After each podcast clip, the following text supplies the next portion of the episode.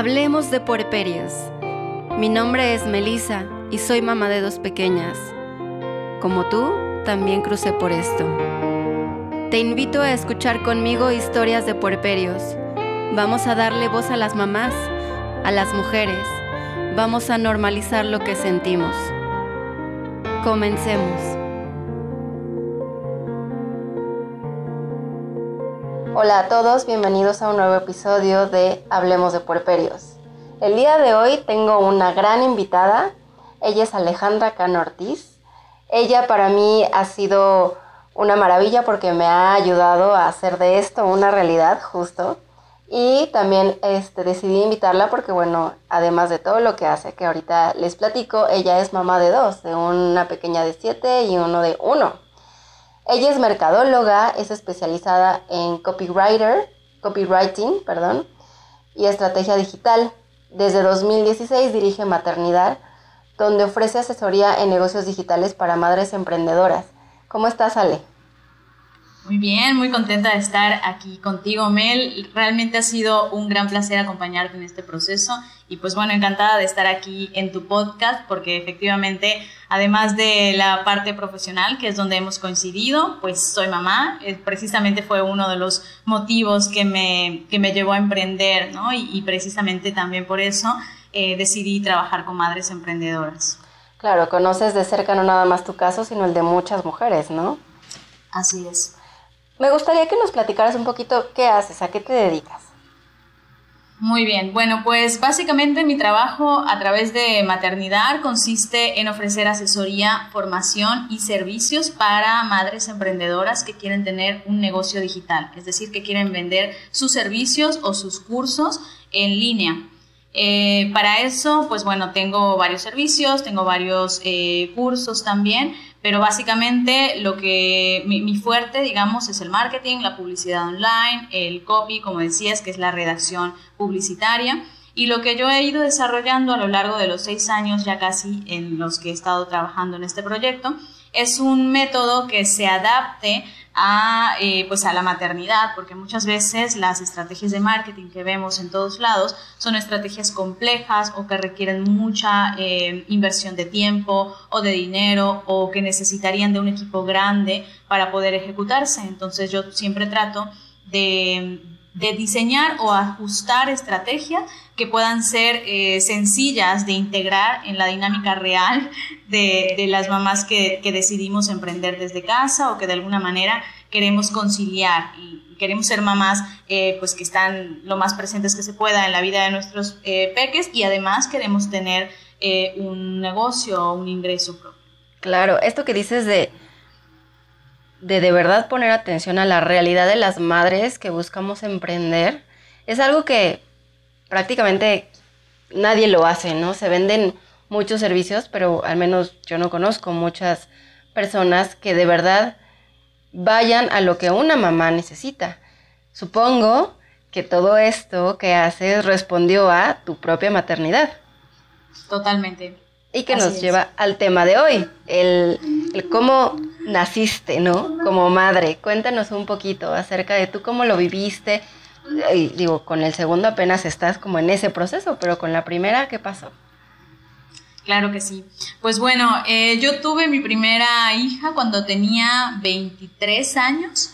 Em, y pues yo creía que estaba preparada, yo, había, yo me había informado como pude en internet básicamente, em, creía que tenía información, pero la verdad es que cuando nació mi bebé fue como, yo sí lo sentí como una transformación radical de mí, ¿no? O sea, me sentía diferente, sentía que incluso pensaba diferente, eh, no sé, tenía, yo antes de, de tener a mi bebé había pensado, pues, no sé, tener un empleo convencional y llevarla a la guardería. Eh, y cuando ella nació, pues me di cuenta de que no iba a ser ese mi, mi camino, ¿no? Que yo quería eh, otro tipo de dinámica de, de, vida. Y me di cuenta, bueno, yo empecé a ir a círculos de lactancia, crianza, me empecé a, a relacionar con muchas mujeres que son mamás y me di cuenta de que esa inquietud que yo tenía de, pues, de tener un, eh, un ingreso propio por mi cuenta y que se adapte a, mi maternidad, eh, no era algo aislado, no era algo que solo yo quería, sino que era una inquietud bastante generalizada, ¿no? Era como, de hecho, el gran tema que, que todas queríamos de alguna manera, ¿no? Ya sea eh, emprender para combinar con otro empleo, o emprender para dejar un trabajo actual, o emprender para comenzar a tener ingresos, pero siempre estaba ese tema sobre la mesa. Claro.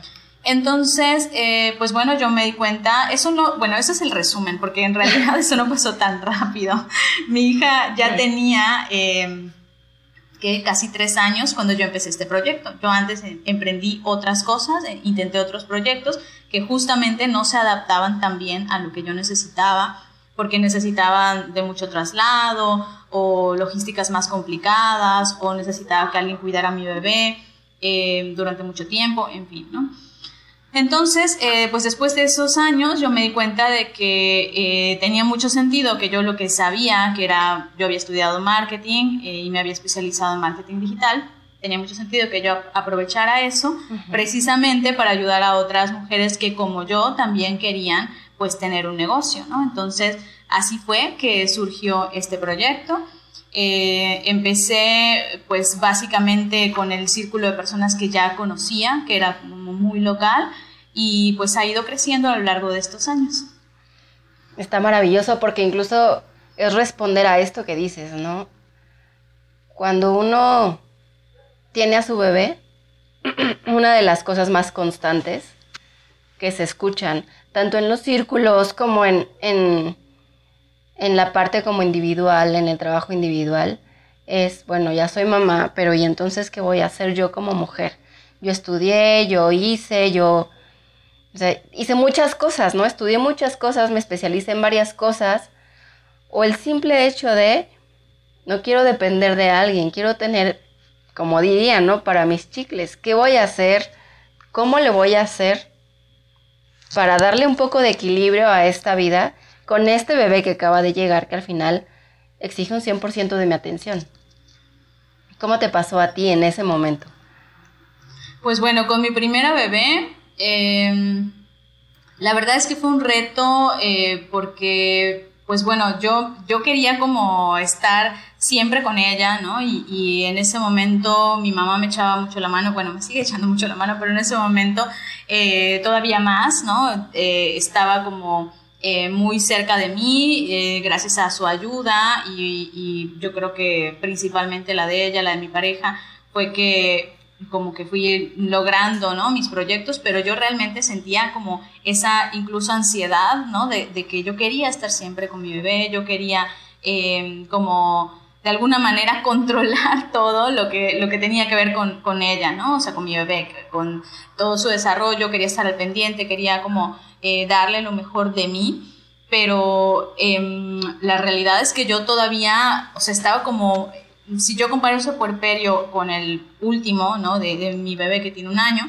es otra cosa por completo, ¿no? O sea, yo, yo realmente estaba perdida, o sea, no, no sabía bien, sabía que quería estar con mi bebé, eso era lo que, la certeza que tenía, pero no sabía bien cómo hacer, ¿no? O cómo ajustar o cómo eh, exactamente qué hacer para, para, que esto pueda funcionar, ¿no? Porque efectivamente eh, tener un bebé que te demanda todo el tiempo, pues implica muchas cosas. Implica que eh, no puedes tener horarios de trabajo muy largos, seguidos, por ejemplo. Si, bueno, estoy hablando si quieres estar en la casa con tu bebé, por ejemplo.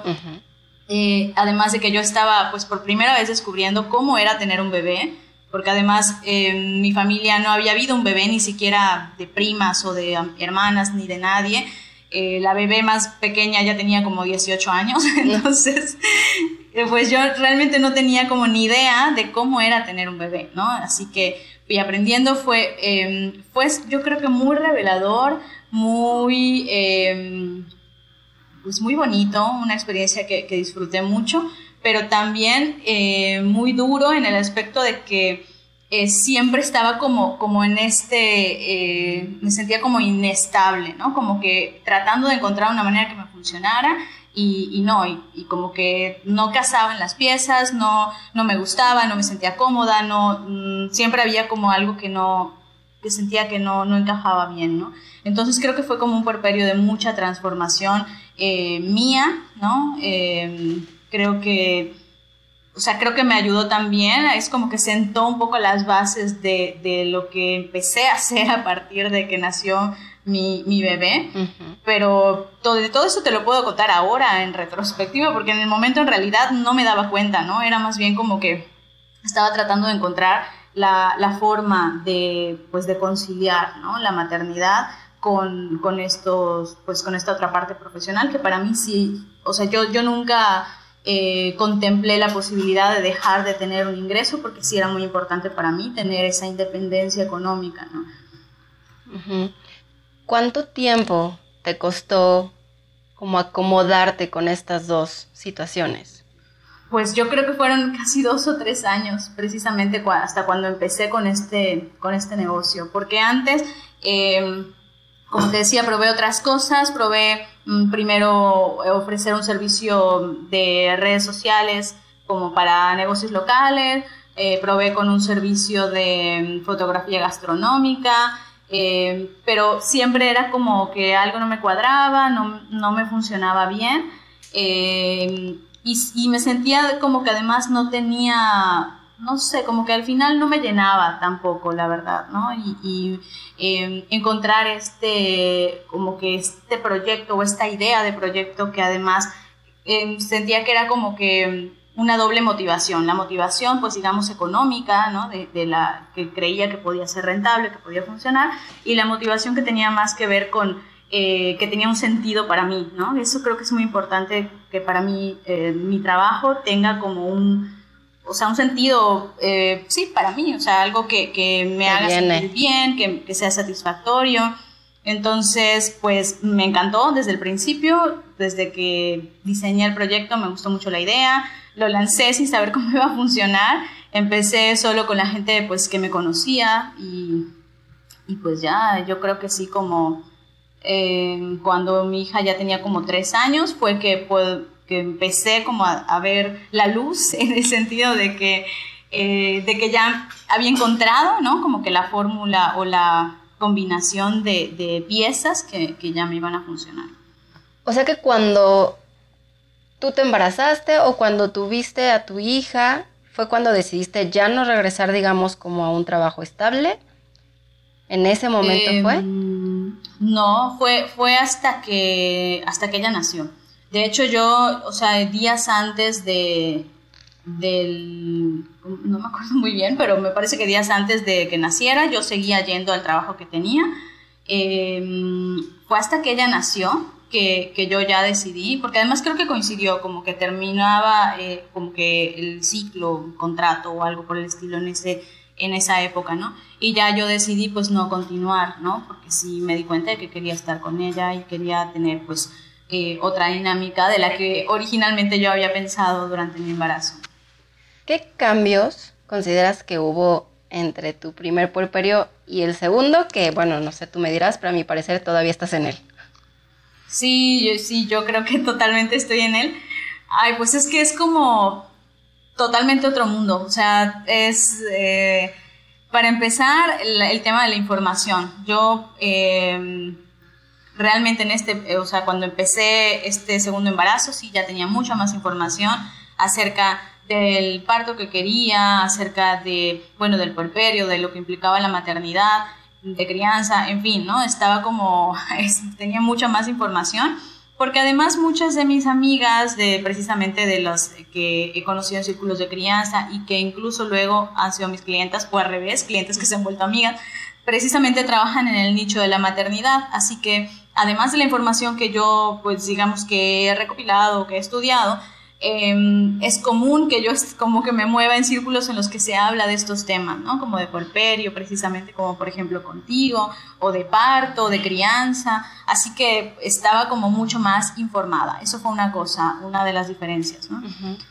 eh, además, yo creo que yo ya sabía un poco más eh, qué esperar y me veía de una manera como mucho más compasiva conmigo misma, ¿no? Yo eh, cuando tuve mi primera bebé, yo todavía estaba en, una dinámica como muy loca de, de, a la carrera, siempre eh, como que quería hacer mil cosas a la vez, eh, dejaba cosas incluso sin concluir, dejaba cosas sin concluir porque, eh, no sé, me metía con muchos proyectos o tenía muchas ganas de hacer de todo, me apuntaba a ir a eventos, sí, o sea, siempre estaba tenía esa dinámica desde, yo creo, desde la prepa, toda la universidad y estaba como que en esa misma ¿no? dinámica como de rapidez, de prisa, de, de aprovechar al máximo cada minuto del día y pues la maternidad realmente eh, te demuestra que hay otras, otros ritmos para vivir la vida, ¿no? Y, pues yo en este momento ya, ya lo sabía, ¿no? Y ya sabía como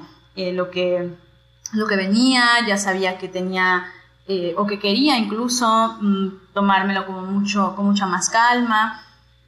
Y precisamente tuve la oportunidad de adaptar mi negocio pues desde antes, o sea, fui planeando como qué iba a hacer, qué iba a reducir, qué iba a quitar, qué iba a añadir para que cuando naciera mi bebé pues mi negocio siguiera funcionando, pero de una forma como más eh, tranquila, ¿no? Por ejemplo, eh, reduje la cantidad de citas eh, uno a uno, o sea, de consultas individuales que tenía, precisamente para no tener que estar como a cada rato conectándome y que yo pudiera eh, tener una dinámica como más tranquila. Eso es un ejemplo, ¿no? Y así fui haciendo adecuaciones. Eh, ¿Qué otra cosa? Pues bueno, yo ya tenía también todo este apoyo que para mí es fundamental, o sea, todas precisamente mis, los círculos de amigas en los que, o sea, que, que tengo, los contactos, las personas, o sea, eso para mí ahora em, te puedo decir que ha sido fundamental. Yo tuve la fortuna de encontrarme con el primer círculo de lactancia cuando mi primera hija tenía un mes, así que realmente me han acompañado toda la maternidad. Claro. Pero, pero pues bueno, ahora ya tenía como que, me sentía como muy respaldada, creo yo, ¿no? En, esta, en este segundo porperio. Yo sabía incluso si tenía alguna duda, ya sea de crianza, de lactancia o de cualquier otro tipo, sabía a quién recurrir, tenía incluso opciones ¿no? de, de, profesionales o de instituciones, en fin, ¿no? Así que eh, me sentía como mucho más segura que la primera vez, que pues fue así como un poco aventarme al ruedo sin saber a qué, a qué me atenía. Claro, o sea que estoy escuchando que son dos cosas básicamente las que te han como sostenido. Uno, la información que has tenido y que te está haciendo cruzar por este otro por, este puerperio de una manera, digamos, diferente, quizás más relajada. Y todo este grupo de apoyo, que no nada más incluye a tu pareja y a tu mamá, sino a todas las gentes de que, todas las personas, perdón, de quien puedes echar a mano para. Exacto. ¿No? Emocionalmente, tú como persona me dices que fue todo un cambio en el primero. ¿Hiciste algo tú específicamente a nivel emocional? ¿Tuviste la necesidad o sentiste la necesidad de buscar algo para ti? Em, pues mm, no, no precisamente, aunque siempre me ha gustado mucho escribir diarios, entonces eh, la escritura ha sido siempre muy, muy terapéutica para mí y me doy cuenta de que muchas veces la retomo precisamente cuando no me siento bien, ¿no? Casi siempre cuando tengo ganas de escribir es porque necesito como, hay algo, ¿no? Como que, mm, no sé, necesito pensar o necesito entender sobre mí. Así que pues eso sí, nunca lo he dejado, o bueno, casi nunca lo he dejado. Entonces, eso sí, escribir. Ah, también empecé un, un, diario para mi hija, que todavía tengo, que voy como escribiéndole cosas, ¿no? Em, que eso también era como, lo sentí como una necesidad de, como, no sé, siempre me ha dado como mucha nostalgia en general la vida, ¿no? Y en ese momento como que sentía que necesitaba plasmar lo que estaba viviendo para luego poder contárselo o poder recordarlo de manera vívida, ¿no? Porque además siempre he sentido que supongo que nos pasa a todas las mamás, que todo va demasiado rápido, ¿no? Que es como, incluso con mi bebé no puedo creer que tenga un año ya, ¿no? El que nació, según yo, ayer. Ajá. ya nació, ya, ya creció un montón. Entonces, como que me gusta eh, como que tratar de, de plasmar todo eso de alguna manera. Yo creo que eso, pero en realidad... Mm, en ese entonces también, o sea, sobre todo los primeros meses de mi primera bebé, no, o sea, todavía estaba como adentrándome en ese mundo y no, no hice nada más, ¿no? O sea, de hecho también eh, coincidió más o menos el nacimiento de mi bebé con la muerte de mi abuelo, que fue una persona súper especial para mí. Él murió cuando mi bebé iba a cumplir cuatro meses. Entonces, pues también por eso fue, yo creo que un porperio como, mm, pues no sé, como que una, una transición, ¿no? Como quizá un poco más complicada de lo que podría haber sido, o más, no sé si decir complicada, pero como más intensa tal vez, eh, de lo que podría haber sido, pues si no hubiera, este, si no hubiera habido este fallecimiento, ¿no? Entonces, pues bueno, quizá debía haber buscado como más alternativas, ¿no? De terapia, de no sé, algo, pero la verdad es que no, no lo hice. ¿Quién sabe si deberías? Porque al final tú no lo sentiste como necesidad, quizás en algún momento sientes alguna necesidad, quizás no. No es algo, creo yo, que tengas que hacer. Sin embargo, esto que nos compartes acerca de la escritura, creo que es algo súper valioso y bien importante. Para mí el porperio, bueno, toda la maternidad es como escribirte como otra persona. Pero para el porperio en sí es como una reescritura brutal de quién eres. Porque hay un antes y hay un después del parto, a mi parecer. Entonces, esto que nos compartes acerca de cómo lo escribes y de, qué te, de que te estás escribiendo literalmente, es algo maravilloso y esta otra idea de hacerlo un diario a tu hija también es maravilloso porque al final tu vida como madre va muy a la par de su vida, porque al final dependen de nosotros, ¿no? Incluso a los siete años, dependen de nosotros en todos este, estos, estos primeros momentos de vida. Entonces muchas cosas de lo que somos, muchas cosas de lo que decimos, muchas cosas de, de pues todo lo que tenemos dudas de todo lo que nos pasa, por ahí, por ahí también escribimos un poquito en ellos, ¿no? Independientemente que ellos, digo, todas las mujeres que han tenido hijos saben perfecto que cada hijo es diferente y se ve desde un inicio, ¿no? Cada hijo tiene su particularidad. Pues está maravilloso esto que nos compartes. Muchas gracias. ¿Hay algo que te gusta, que te hubiera gustado saber antes? Eh, antes de. Antes de mi. O sea, en general de mi maternidad. de cruzar tu puerperio. Antes de, cruzar por este periodo específico. Por este último, ¿no? Yo creo que. Eh, sí, yo creo que algo que me hubiera gustado saber es que iba a haber cambios importantes en cuanto a la percepción de mi hija mayor, precisamente. O sea, como en no solo en la relación, sino en la percepción. Creo que en alguna, en algún, eh, en alguna reunión contigo, de las que has como tenido con otras eh, mujeres en porperio, alguna vez lo comenté, que eso es algo que yo no me esperaba, que yo es, eso sí, no lo sabía, nunca lo había escuchado, y que era que, por ejemplo, cuando yo tenía mi bebé, eh, sobre todo las primeras semanas, que estaba muy chiquito, que lo estaba amamantando, mi hija se acercaba, la mayor, y yo sentía como, como un rechazo, ¿no? Como una sensación desagradable, eh, que era como fisiológica, o sea, era como literal mi cuerpo, era como si le estuviera rechazando, ¿no? Y eso no me lo esperaba y me dolió y, y, fue como, para empezar, la culpa, ¿no? De por qué yo me estoy sintiendo así, claro. porque estoy mal, seguro, ¿no? Seguro soy la única a la que le está pasando algo así. Eh, entonces, y eso y lo de los pensamientos intrusivos, que lo aprendí contigo, por cierto, que es, ¿no? Bueno, son como esas ideas que de repente te vienen, que, eh, que no quieres tener y que es como que, ¿no? lo tienes en, en, la mente, también con mi hija mayor, ¿no? Entonces, em, yo creo que eso, o sea, eso porque eh, sí, no me lo esperaba y cuando lo viví sí fue como algo de mucha duda, algo que, que no no entendía, ¿no? Y que, que me causaba como mucho conflicto. Em, sí, yo creo que eso sería. Esto que dices creo que es muy válido resaltarlo porque,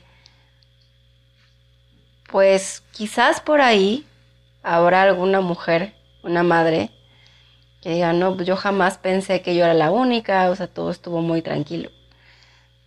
Pero bueno, me aventuraría a decir que el 90, 95 o hasta más porcentaje de mujeres en puerperio específicamente se sienten que están locas, que están solas, que son las únicas, que, que seguro nadie más está tan mal como ellas, ¿no? Entonces, esto que dices también es súper valioso y lo que compartes, porque al final hay, no, cada puerperio es único, no se repiten realmente. Hay cosas que pueden compartirse o ser hasta cierto punto comunes, ¿no? Creo que la regla es que no hay reglas en el puerperio, pero creo que es súper interesante esto porque muchas personas, muchas mujeres lo pueden estar sintiendo, ¿no? Este rechazo de repente al, al hijo mayor, a lo que implica, y cómo ellos también, ¿no? Entre ellos, entre el hijo mayor y el hijo chiquito, tienen de repente sus conflictos. En este caso, tu hija ya tenía como, pues, más edad para ver a su otro hermanito, ¿no? O sea, ¿qué, ¿qué implicaba para ti eso? Que estuviera como más grandecita, ¿no? Ajá. Pues fíjate que... Sí. Fíjate que yo estaba contenta con eso porque sentí que todo cuadró en un momento adecuado, ¿no? O sea, em, para mí es, no sé, el hecho de que ya esté más grande y que sea un poco más independiente me permite como... Eh, o sea, que, que, mi atención, no sé, yo me imagino que, que, cuando están como más chiquitos, pues la atención es como que hay que dividirla eh, más, ¿no? En este caso no es que mi hija no necesita atención, pero por ejemplo, no sé, se baña, se viste, eh, hay muchas cosas que ella hace de manera autónoma. Entonces, en ese sentido yo estoy bien, ¿no? Porque muchas personas me, me decían, muchas, muchas personas me decían, eh, ah, es que ya está muy grande, te esperaste demasiado, este, ¿no? O sea, como que hay mucha diferencia de edad, pero yo honestamente no, no me siento mal con eso, ¿no? Lo que sí igual no me esperaba es que, por ejemplo, últimamente, digo, mi hijo tiene un año y mi hija tiene este, siete, eh, y, efectivamente, o sea, han tenido, como que últimamente tienen conflictos entre ellos, ¿no? Es como que incluso el bebé, yo no, no me esperaba que un bebé reaccionara así, como que, no sé, por ejemplo, si abrazo a mi hija, él se molesta y grita, ¿no? Y, y, como que se ve que no le está gustando que yo le preste atención a mi hija y, eso tampoco me lo esperaba, ¿no? Y, y, son como esas cosas que vas aprendiendo solo con la experiencia, creo yo. Y que son de repente cosas que a lo mejor no se hablan del todo porque creo que muchas de las cosas que se dan en este periodo nos ocasionan culpa, nos ocasionan pena. Sí, sin duda. Entonces justo hablarlo, visibilizarlo y entender que no está mal y que más mujeres pasamos por ese tipo de cosas, vemos este tipo de cosas, no sé, no les puede dar idea a las personas que están por entrar ahí, que quizás hay cosas que son esperables, ¿no? Y bajar el nivel de ansiedad. Totalmente. Totalmente, yo creo que de verdad por eso admiro tantísimo tu trabajo, men, te lo digo con honestidad, porque creo que justamente se necesitan estos espacios, o sea, hablar del puerperio en muchos espacios sigue siendo tabú, sigue siendo motivo como de, no sé, de rechazo, de risa, de no, de no tomarlo en serio, eh, y, y, efectivamente tener como este espacio eh, para poder hablar de estos temas me parece súper valioso. Yo te confieso que esto, bueno, que, que comento, ¿no? Del, del, rechazo hacia mi hija, lo que pasó en las primeras semanas, eh, no se lo había dicho a nadie hasta que lo dije en el círculo que tú organizaste, ¿no? De, de mujeres en Porferio. Entonces, eh, no sé si me hubiera atrevido a hacerlo en otro entorno, aún con todo lo que te decía, ¿no? De que tengo como estos entornos de, pues, de amigas, de personas que como en confianza, yo sí me sentía como que era algo muy choqueante, ¿no? Era como algo que, que decía, yo seguro estoy mal. Entonces, este, y yo nunca lo había escuchado tampoco de alguien, ¿no? Otros temas sí, pero eso no. Entonces, pues sí, efectivamente creo que poder hablar de esto, ponerlo sobre la mesa y, normalizarlo, o por lo menos decir, bueno, puede pasar, ayuda mucho a bajar la ansiedad, a bajar la culpa, a entender, a ser más compasiva contigo, más paciente, ¿no? Y eso es súper valioso. Claro. De acuerdo, completamente. ¿Algo que te hubiera gustado tener? Em, que me hubiera gustado tener. Probablemente, bueno, en este último eh, puerperio, precisamente más círculos, bueno, no más, no he ido a ni uno solo por el tema de la pandemia. Me hubiera gustado poder ir como a esos círculos de mamás, de crianza, de mujeres.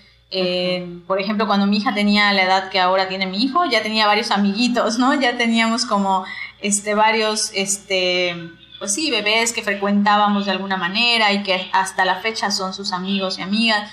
Y con mi segundo bebé, pues no he podido hacer eso, no he ido literalmente a ningún círculo de crianza. Entonces, eso sí me, gustaría, me hubiera gustado eh, sentirme más acompañada físicamente, ¿no? Porque virtualmente, digamos que lo he estado, pero, pero pues sí me hubiera gustado que, sea presencial. El calor, el calor de la presencia muchas veces es importante. Así es. ¿Algo que cambiarías en alguno de los dos? Mm, algo que cambiaría. Yo creo que en este último cambiaría em, para tener más tiempo con mi hija. Porque a pesar de que pues he tratado de estar con ella y de, y de combinar ¿no? las cosas, sí reconozco que pues que no es, o sea, que me hubiera gustado tener más, o sea, ver la manera, ¿no? De a lo mejor priorizar de otra, de otra forma las cosas y estar más tiempo con ella. Eso sí siento que nos ha hecho falta a las dos, ¿no? Y que, y que ahora lo estamos retomando, pero, pero que sí hubiera estado lindo poder hacerlo más, o sea, antes. Claro. ¿Qué le dirías a otra mujer que está embarazada y va a cruzar por esto o está con su bebé de meses?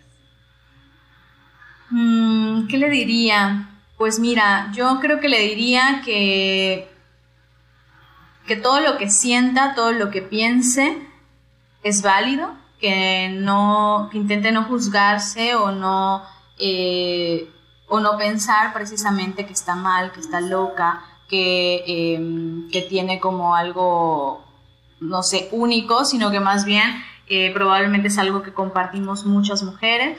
Eh, le diría también que escriba lo que siente y lo que piensa, porque creo que puede ayudar no solo a desahogarse y a como que liberar esa emoción, sino también a veces como al momento de releerlo, bueno, al menos a mí me pasa que como que todo va cobrando sentido, eh, voy como llegando a una, pues sí, como una reflexión o como alguna conclusión de alguna forma que me ayuda a sentirme ya como más estable.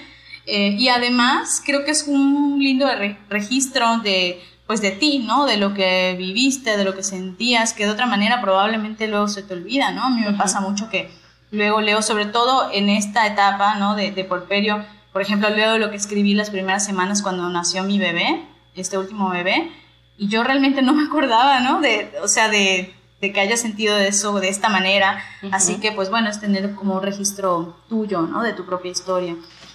Eso y que busque una red de apoyo. Eso para mí es fundamental. No me puedo imaginar cómo hubiera sido mi maternidad, ninguna de las dos, sin una red de apoyo. ¿no? Y, y, si no se tiene, por el motivo que sea, eh, con familia cercana, con hermanas, no sé, eh, pues buscarla con otras mujeres. ¿no? Afortunadamente cada vez más hay eh, psicólogas o especialistas, especialistas en diferentes áreas que tienen círculos de crianza, de lactancia, eh, de mujeres, de maternidad. Entonces, de verdad, aprovechar todos esos recursos, incluso invertir en esos, eh, en esos espacios eh, para, pues, para poder hablar ¿no? con otras mujeres, para poder compartir, em, no sé, resolver dudas, acompañarse en este camino, porque creo que sí, es, es fundamental que, que tú puedas tener como contacto con otras personas, sobre todo en, en un espacio en el que te sientas acogida, ¿no? Claro. Eh, o sea, como comprendida, eh, donde hay empatía, eso yo creo que eh, sería como fundamental. Creo que esto es el punto, uno de los puntos, ¿no? Creo que las mujeres necesitamos abrirnos más, hacer uso de nuestra voz y escucharnos porque una de las cosas que creo es que muchas veces, en muchos momentos de la historia nos han ocultado nuestro, lo que nosotras somos, nuestra propia incluso anatomía, ¿no? Sí. Lo que sentimos, lo que tenemos o no que sentir. Creo que esto que dices es, es básico, hay que encontrarnos. todas las mujeres tenemos una voz y hay que usarla. Es, maravilloso lo que dices. Muchas gracias. Me encanta cómo lo dices porque sí, al, final es como una voz única, ¿no? Que cada quien tiene y que si no la sacas, pues ahí se puede quedar dormida para siempre. Exacto. Allá adentro, no sé qué le pueda pasar, ¿no? Pero pues lo que no fluye, se estanca y lo estancado no es nada lindo. Entonces, Ale, muchísimas gracias. Me encantó platicar contigo. Muchas gracias por compartirnos tu historia.